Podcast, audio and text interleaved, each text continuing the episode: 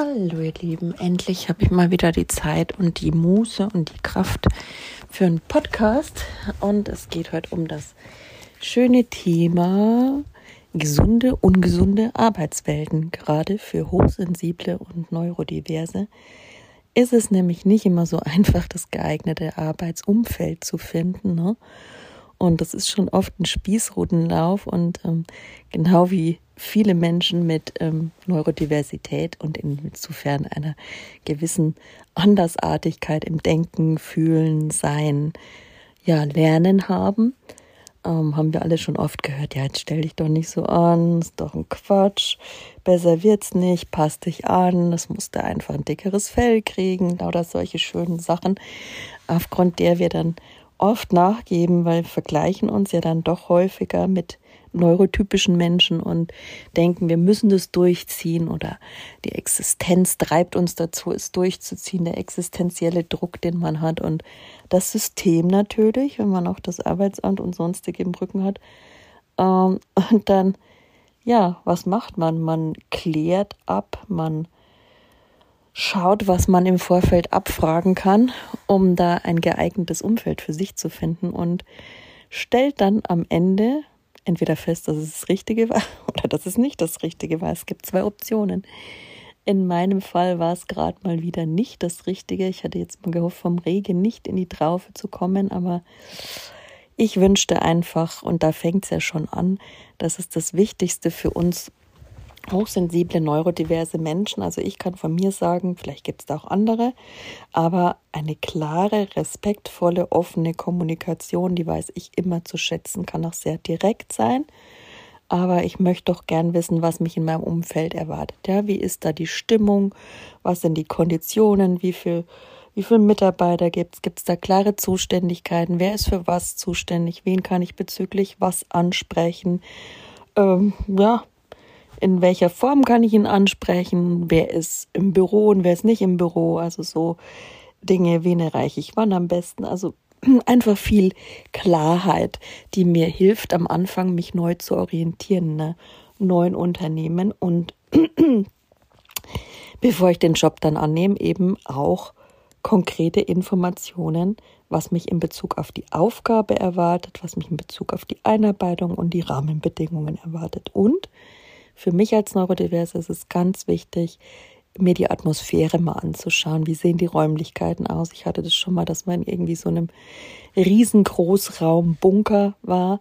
Also jetzt ähm, nicht allzu negativ. Es war auch eine ganz nette Firma und ein paar ganz nette Leutchen. Aber ich muss sagen, man fühlt sich einfach als Neurodiverser in einem gewissen Umfeld wohler. Und wenn ich weiß, wie es ungefähr zu sein hat, klar, kann man das sich vielleicht nicht immer aussuchen, man macht Kompromisse, aber dann sollen die doch hoffentlich nur in ein oder zwei Feldern liegen und nicht in allen Feldern, wenn man dann bei der Führung, bei der Aufgabe, ähm, bei den Kollegen und beim Umfeld und bei der Atmosphäre Kompromisse macht, dann ist es auch schon fast zu spät und geht in ein ungesundes empfinden, was sich dann ja einfach mental und körperlich manifestieren kann, denn wir einfach, weil wir einfach viel Zeit auf der Arbeit verbringen. Ne?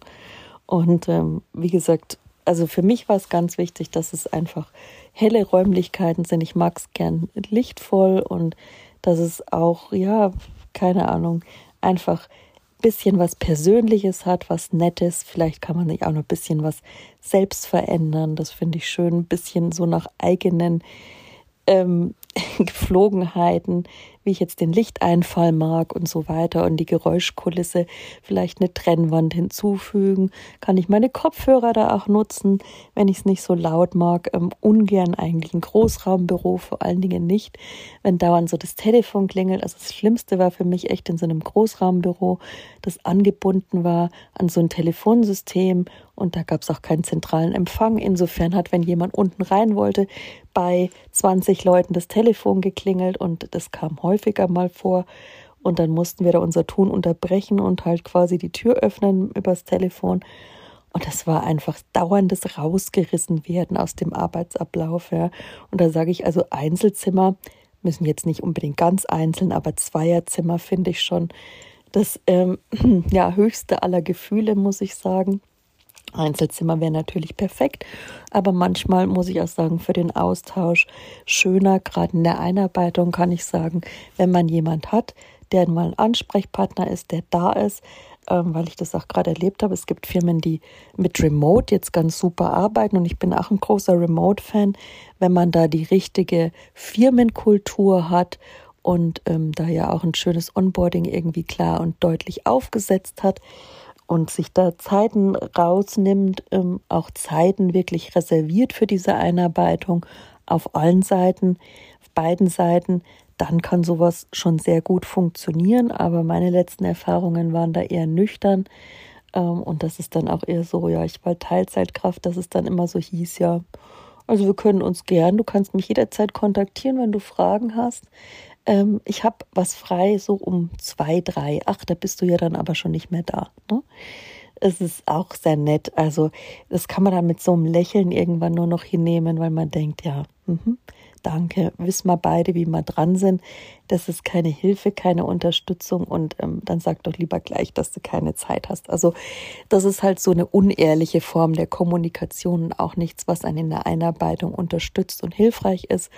Und das ist, muss ich auch sagen, so miteinander reden, so respektlos, ist nichts für mich und äh, war jetzt auch in der letzten Arbeit so. Und, und deswegen ist es für mich auch ganz gut, dass es vorbei ist, denn es war, hat sich sehr ungesund geäußert. Wie gesagt, die Leute waren ganz nett, aber ähm, von der Führung und der Struktur und der Einarbeitung und ja, wie gesagt, auch vom menschlichen her, da war ein sehr großes Frustpotenzial aufgrund der strukturellen Veränderungen und auch ja, wie die Führung interagiert hat, sind einige Leute gegangen und da waren schon sehr verfahrene äh, Dinge. Und wenn man da empathisch ist, das ist halt auch immer so eine Sache, ähm, man, man schaut, wie man es im Vorfeld abfragen kann. Ne? Wie ist denn die Stimmung?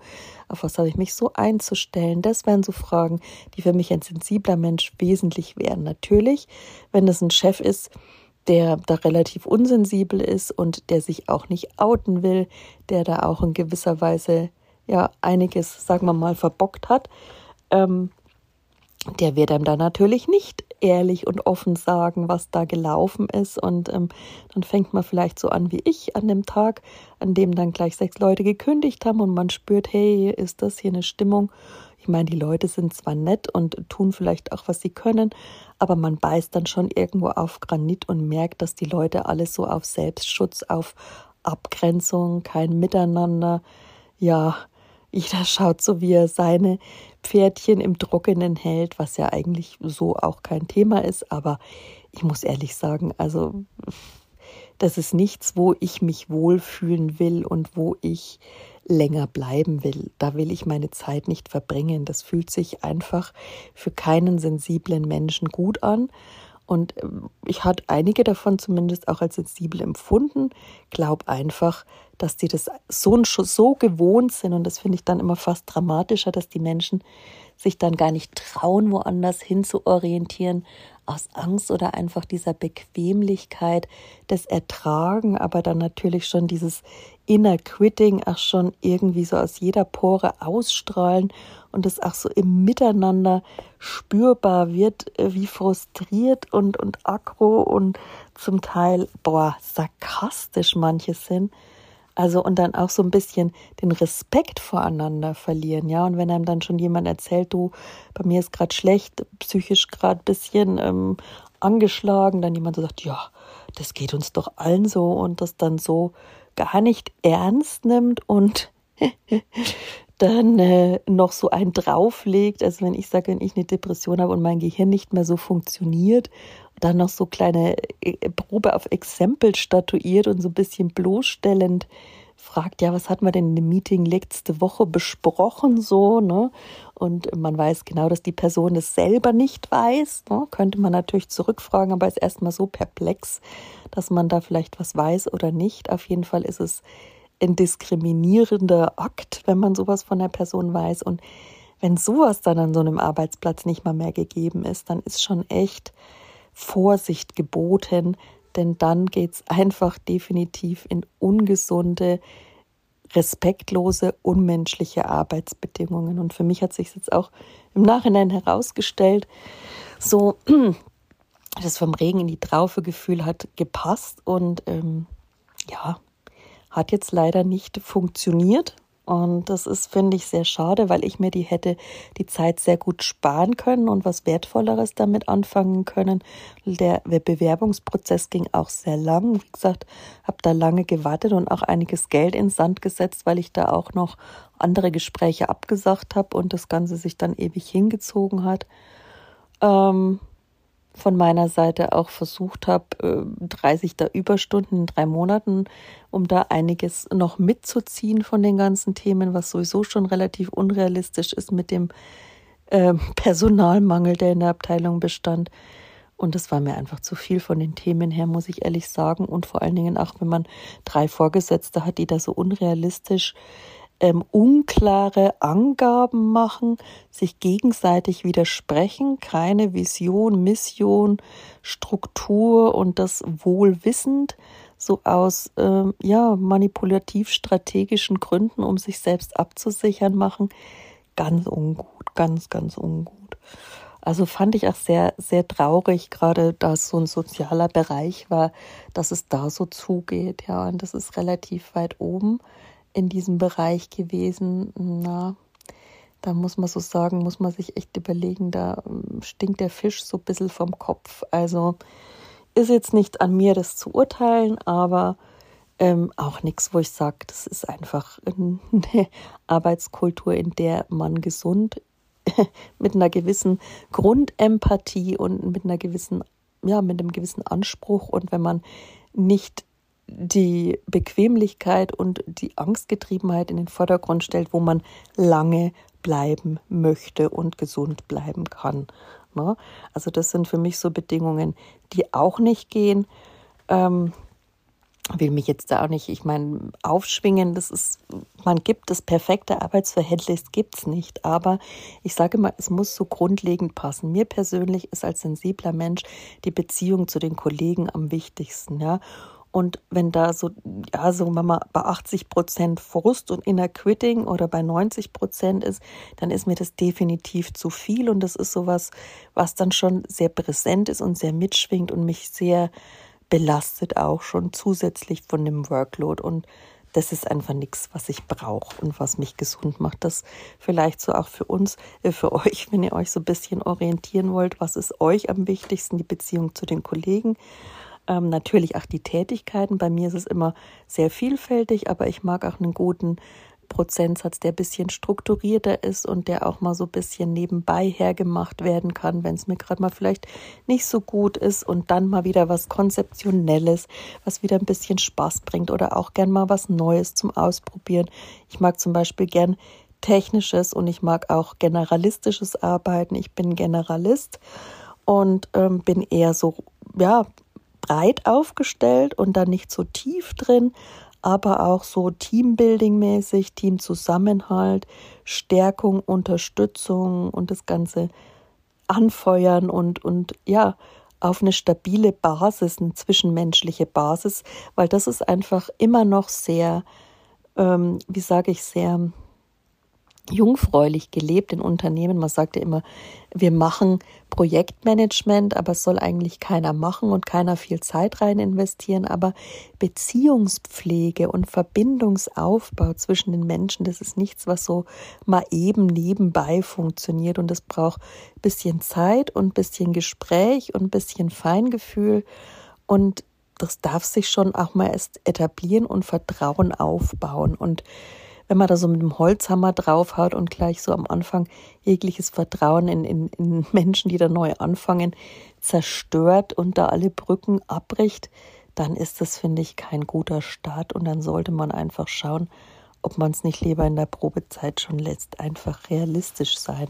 Ich sage, ich bin da ein großer Realismus-Fan und mir wird es auch als neurodiverser und hochsensibler Mensch besser passen, wenn, wie gesagt, das Vorstellungsgespräch und Bewerbungsgespräch schon in gewisser Weise die Realität abbilden würde, wenn nicht nur geschaut wird, ob ich passe, sondern auch mal offengelegt wird, ob die zu mir passen. ja, weil dann hätten wir uns das gleich sparen können, ja, weil das einfach viel zu, ja, nicht mein Ding war. Auch so diese kleinen Krämertum, mache ich da noch ein Komma und schreibe ich die Anrede groß, wenn, wenn das der Fokus sein soll im Vergleich zu inhaltlicher Arbeit, ja, dann ist es einfach nicht meine Welt. Also ich habe Dyslexie und ähm, mit Kommas tue ich mir auch schwer.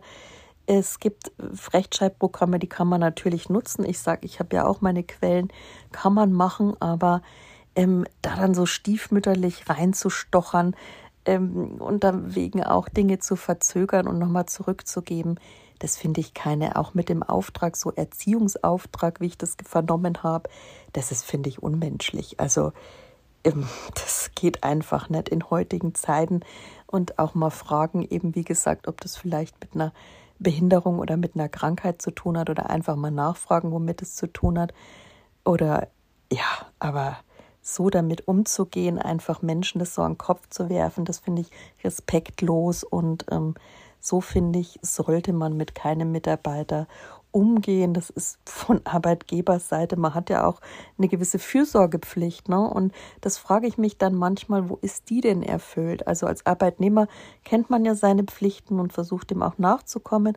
Aber der Arbeitgeber denkt meistens, habe ich so das Gefühl, manchmal in klassischen Unternehmen, so mit der Bezahlung ja, so und die Vereinbarkeit, klar, gerade wenn man Mutter ist und Kinder hat, die ja noch klein sind, dann öfter mal krank ist, ja, dann ist ja damit schon alles abgedeckt. Dann darf man auch noch Teilzeit arbeiten.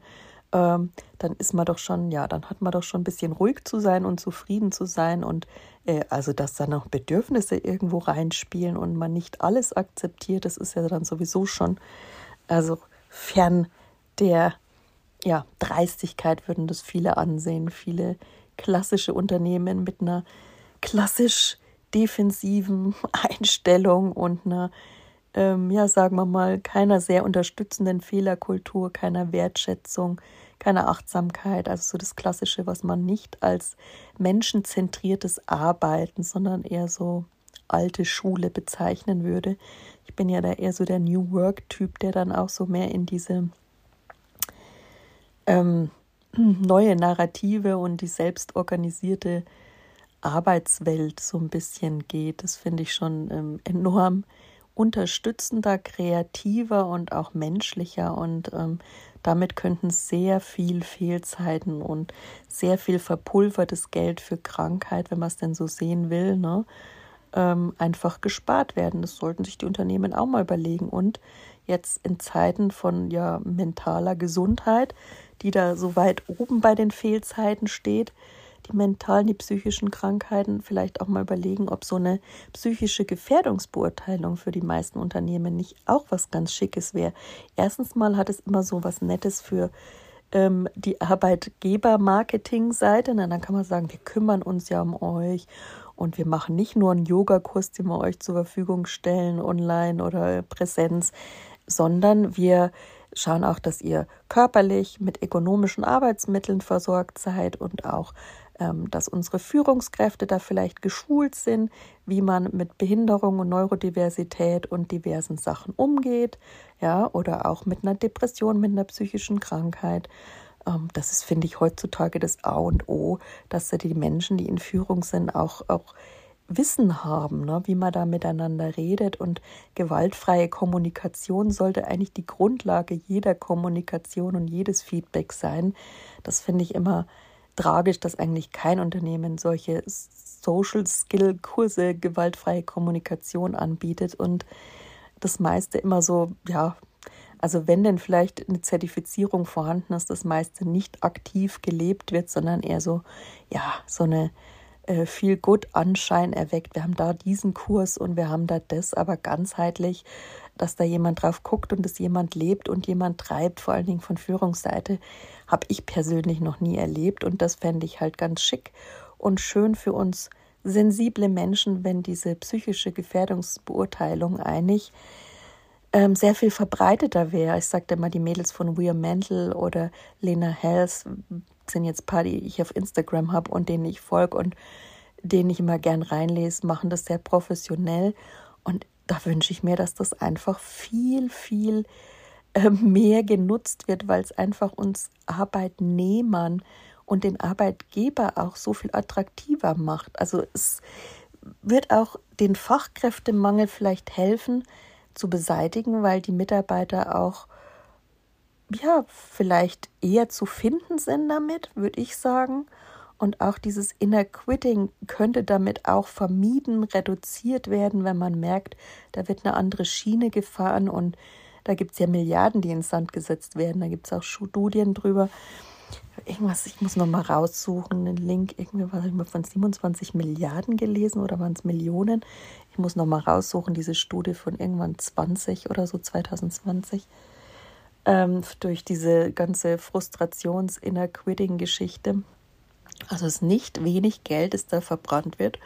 Und es sollten sich Unternehmen echt mal überlegen, ob sie dieses Geld dann nicht lieber in eine psychische Gefährdungsbeurteilung äh, stecken, wenn denn so viele Leute bei ihnen krank sind und daraufhin halt so wenig geht. Und ähm, ja, vielleicht auch für die Zukunft, wenn man neue Arbeitskräfte akquirieren möchte, ob das nicht gut täte. Da darf man gern mal einfach hinschauen. Ne?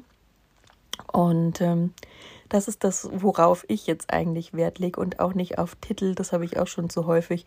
Top-Arbeitgeber, so vom Fokus, ja, hatte ich auch schon. Oder es gibt auch eine Zertifizierung ähm, Vereinbarkeit zum Beispiel, die finde ich auch ganz wichtig. Da darf man mal genau hingucken was das denn so bringt. Also ich hatte jetzt noch keinen Arbeitgeber, der damit zertifiziert ist, aber einen hatte ich, der war Fokus Top-Arbeitgeber und ähm, ging auch so im Untertitel mit Vereinbarkeit. Und da muss ich sagen, also da habe ich das Gräuslichste erlebt überhaupt als Mutter mit kleinem Kind und langem Krankenhausaufenthalt danach, ja, so ähm, abgefertigt zu werden nach längerer Krankheitsphase. Schade, kann man nicht mehr dazu sagen. Ähm, jetzt eben geht es mir um Neurodiversität und Inklusivität beim jetzigen Arbeitgeber, der komischerweise gerade in München sehr für Inklusion steht und die propagiert. Schade, auch ein Schade, ja. Aber kein Schade, dass ich mir auf die Fahnen schreiben muss, aber eigentlich schade für die Leute, die dann da hingehen und äh, denken, sie erfahren da Inklusion. Das ist einfach, ja, kann ich nur jedem die Daumen drücken, dass er eine andere Abteilung erwischt. Aber also habe ich schon so viele Negativbeispiele von anderen gehört. Ähm, finde ich schade, wenn man es da nur ums Marketing geht und da wenig dahinter zu finden ist. Ne? Also da muss man einfach gucken, auch diese Bewertungen im Internet vielleicht mal durchlesen, gucke ich auch mal ganz gern. Wobei, da ist es ja einfach auch also so nur für den Durchschnitt würde ich sagen, man soll sich da nicht an allem aufhängen. Da gibt es auch solche und solche Sachen und Konflikte, die da im Abgang entstehen können und im Miteinander. Das nicht alles auf die Waage legen, aber mit einbeziehen, sage ich. Und vielmehr auch das innere Bauchgefühl. Also ich muss sagen, irgendwas kam mir da komisch vor, aber ich habe es ähm, überhört, auch aufgrund ähm, ja, eines guten Gespräches und es hat mir Spaß gemacht und ja, fand es auch irgendwie ganz nett und challenging, aber hat sich einfach als unrealistisch und un unreal herausgestellt, leider mal wieder. Und äh, klar, wenn ich das meinen Leuten erzähle, also vor allen Dingen in der Familie, fahre ich dann auch immer leider manchmal weniger Verständnis, sodass es so geht, ja, kannst du jetzt nicht schon wieder und so. Die Eltern, ich meine, sie machen sich halt Sorgen, verstehe ich, aber lasst euch da nicht so sehr von ins Boxhorn jagen, denn ähm, das sind einfach meist Menschen, die ihre eigenen Bedürfnisse äh, nicht so auf die Goldwaage legen, wenn sie sie denn überhaupt kennen und vielleicht auch selber gar nicht arbeiten oder nicht in der Form arbeiten und es auch gar nicht realistisch beurteilen können. Da muss man genau hinschauen, was hat der denn für Rahmenbedingungen, was habe ich für Rahmenbedingungen, was kann ich auch leisten, realistisch aufgrund meiner aktuellen Familiensituation, aufgrund meiner Zeitplanung. Das sind alles so Fragen, sich da einfach bewusst aufzustellen und das dann, ja, mit der Stelle so übereinander zu legen und dann zu schauen, ob das passt oder nicht. Am schönsten wäre es natürlich im Vorfeld, aber ich habe mir mal überlegt, so Probearbeiten würde ich, glaube ich, beim nächsten Job mal machen, weil da erfährt man eigentlich mehr und nicht nur einen Tag, es können gern ein paar Tage sein. Gerade wenn man sich ein bisschen unsicher ist, erfährt man dann viel mehr über das Unternehmen und ähm, kriegt auch schon mal die Grundstimmung, egal wie es einem angepriesen wird, mit. Da hätte ich gleich am ersten Tag erlebt, okay, sechs Leute gehen. Ich kriege ein paar sehr heftige Geschichten über Führungskräfte erzählt. Ähm, die Stimmung ist so ein bisschen auf Nullpunkten. Hätte ich mir schon überlegt, ob ich das dann mache. Ja? Wahrscheinlich hätte ich es gelassen. und es hätte uns allen Zeit und Geld gespart. Ja, und mir vor allen Dingen Nerven, denn ich sitze jetzt hier und habe mich ein bisschen zu viel verausgabt und das möchte ich einfach auch nicht mehr. Das ist unachtsam mir gegenüber und natürlich übernimmt dafür kein anderer die Verantwortung. Also ich bin da klar eigenverantwortlich für, aber es ist auch wieder ein Fremdanteil da, den man da, der natürlich keinen juckt. Also insofern kümmert euch da lieber um euch, als äh, dein Unternehmen noch zu schützen, das sich auch nicht um euch kümmert. Also das ist äh, schon so eine Frage, ja. Also bei mir ist jetzt auch dann das Kündigungsverfahren eingeleitet worden. Ist auch okay in der Probezeit, unterstütze ich voll und ganz. Aber so mit den Rahmenbedingungen, die das Unternehmen nach außen hin vertritt, finde ich das schon, ja, interessant, sage ich mal schau mal halt, es ist halt gerade diese Welt so und ich persönlich wünschte, die wäre für uns alle etwas realer und greifbarer. Ich glaube, dann würden wir uns alle sehr viel Stress, unnötigen Stress ersparen, wenn wir einiges im Vorfeld abklären würden und Erwartungsmanagement betreiben würden, realistisches. Aber wenn es dann halt immer erst später rauskommt, ja, schade für alle Beteiligten und Geld und Zeit und Nervenverschwendung. Hm. Jo, was lässt sich noch über die Jobwelt sagen? Also die, die Arbeitszeitmodelle, finde ich, könnten sich auch ein bisschen ändern. Die Flexibilität, Remote-Arbeiten. Also ich finde es heutzutage eigentlich sehr wichtig, Homeoffice auch zu haben, gerade für Eltern und auch für neurodiverse und chronisch gestresste oder chronisch kranke Menschen ist es schon so eine äußere Entlastung, wenn es in ihrem Job möglich ist da eben von zu Hause zu arbeiten. Also die Option sollten wir uns auch geben und dann nicht Vertrauensprobleme haben, weil ich glaube, das ist doch egal, wo man seine Arbeit macht, Hauptsache man macht sie. Ja? Und wenn man dieses grundsätzliche Vertrauen schon nicht in den Mitarbeiter investieren kann, dann finde ich, wird es doch bald sehr schwierig im Miteinander. Also da möchte ich auch nicht unbedingt für arbeiten, für so ein Unternehmen wo das so ein grundsätzliches Vertrauensproblem ist. Das ist auch nicht meine Welt. Kann ich mir auch vorstellen, dass das für viele andere Hochsensible so ist. Und ja, die Selbstständigkeit ist natürlich was, was dann so das Optimum ist, aber das muss man auch erstmal können. Also wenn da die Rahmenbedingungen war bei mir zum Beispiel so, da waren einfach viel Krankheiten, gerade bei uns in der Familie, viel auch, was ich abfangen musste als Mutter, hat man ja auch und Care-Arbeit immer so seins. Und das war mir dann einfach mental viel zu viel, als ich da noch mich in die Akquise und die Buchhaltung reinhängen wollte. Und ich habe auch dann gar keine Freude und Kraft. Das war zu wenig dann an Freude dabei und hat einfach nicht so wirklich geklappt. Aber es das heißt nicht für mich, dass es nicht mal wieder relevanter wird, weil in der Selbstständigkeit, wenn es denn die richtige Zeit ist, glaube ich, ist schon noch das meiste Freiheits- und Kreativitätspotenzial für uns sensible Menschen zu finden und für uns Neurodivergente. Aber keine Ahnung, ich wollte auch immer noch mal mein Buch schreiben, werde ich jetzt vielleicht auch mal machen, wenn ich in der Krankheitsphase irgendwie den Antrieb zufinde. Let's see. Aber ja, so ist es. Also mir bleibt am Schluss nur der Wunsch zu sagen, dass ich New Work mit einer menschenzentrierten Arbeitswelt, wo der Mensch der Arbeitsfaktor eigentlich Nummer eins ist, ähm, im Hinblick auch auf eine psychische Gefährdungsbeurteilung, die viele Unternehmen noch gebrauchen könnten, immer mehr durchsetzt und der Wandel auch begünstigt durch den Fachkräftemangel getrieben wird und das ein bisschen unter dem Punkt ähm, Arbeitgeberattraktivität verbucht wird und auch immer mehr in die Inklusion gegangen werden muss. Ja? Ähm, und zwar nicht mit dem defizitären Denken, ja, jetzt nehmen wir halt einen Behinderten, weil wir sonst keinen haben, sondern auch gerne mal das gesehen werden kann, was der Mensch an Fähigkeiten und Potenzialen und Talenten mitbringt. Und dass es immer mehr sich in diese Richtung zuspitzt. Ja. Wenn nicht freiwillig, dann halt gezwungen. Aber auch immer mehr gelebt werden darf und nicht nur auf dem Papier irgendwie, ja, ich habe da jetzt eine Gefährdungsbeurteilung und die stecke ich jetzt in die Schublade und dann liegt die da schön. das ist es auch nicht. Aber ich hoffe, ich konnte euch so ein paar Dinge mitgeben, die ihr vielleicht gut gebrauchen könntet für euren Neustart. Und ähm, ich persönlich ähm, schaue auch immer auf ganz anderen Jobbörsen mittlerweile, nicht nur auf den klassischen Stepstone oder Monster oder was es da gibt. Oder Jobs beim Start, da habe ich auch mal ganz gern geguckt.